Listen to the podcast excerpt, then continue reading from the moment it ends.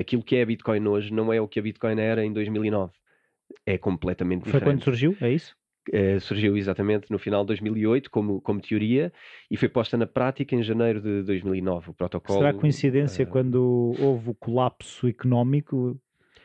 Pois é, a história do Bitcoin é muito gira. A Bitcoin uh, é um romance e isso também isso também atrai as pessoas. Bitcoin no filme, está-se a planear aí qualquer coisa? É, eu, eu não estou por dentro, mas, mas faria todo o sentido e, e, de facto é uma história é uma história cativante e isso também eu, eu próprio no, no livro sobre a Bitcoin uh, também tento, uh, porque isto é um assunto complicado, não é? Falar sobre o dinheiro, o dinheiro é daquelas coisas que nós só falamos sobre ele no dia que corre mal.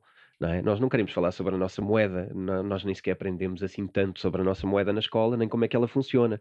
Uh, isso é um problema, porque crescemos com noções muito erradas e com garantias uh, sobre um bem uh, que ele muitas vezes não nos traz e não as tem.